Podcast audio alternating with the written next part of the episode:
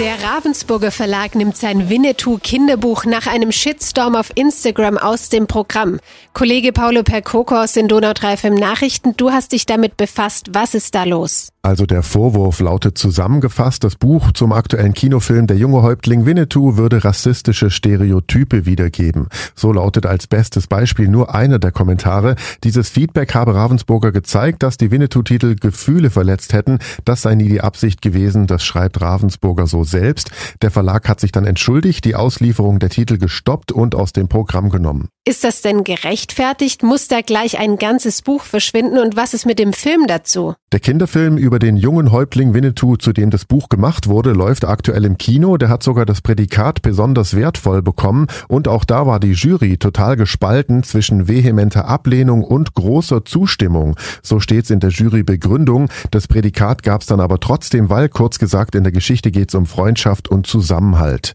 Natürlich ist Karl May Folklore Klischee überladen und hat mit der Realität Realität wenig zu tun. Das sind Märchen. Ob das Buch oder der Film also schlecht oder gut sind, die Frage, die kann und will ich so gar nicht beantworten. Verbote helfen jedenfalls, glaube ich, keinem weiter. Dass man darüber spricht, finde ich aber gut. Und was sagen die wirklich davon Betroffenen? Also Indianer gibt's ja wirklich auch in Deutschland, die hat Karl May ja nicht erfunden. Am Ende geht's in der gesamten Diskussion um Indianer und politische Korrektheit, zum Beispiel der Native American Association of Germany, drum, dass es an echten Indianermärchen in der öffentlichen Wahrnehmung fehlt. Also die Geschichten, die sich die Ureinwohner Amerikas selber erzählt haben. Und da gibt's ganz viele wunderbare Geschichten, ganz ohne Winnetou und Old Shatterhand. Und unter dem Sammelbegriff Indianer verbergen sich auch über 500 eigenständige, anerkannte indianische Nationen bzw. Stämmen und Stammesgruppen in Nordamerika.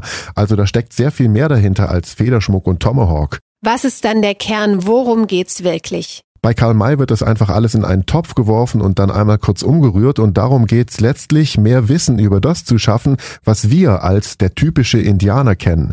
Gerade die Native American Association of Germany, also die zentrale Anlaufstelle in Deutschland und Europa, die stört sich auch gar nicht an der deutschen Bezeichnung Indianer. Wer Indianer sagt, sei kein Rassist, heißt es da. Man will aber aufklären, stereotype Vorstellungen auflösen und zeigen, wie viel mehr es da auch noch zu entdecken gibt. Also es braucht keinen neuen Winnetou, aber man muss ihn auch nicht verbieten. Riesenthema. Danke für die Infos, Paulo. Ich bin Regina Wissocki. Danke fürs Zuhören. Donau 3 FM. Einfach gut informiert.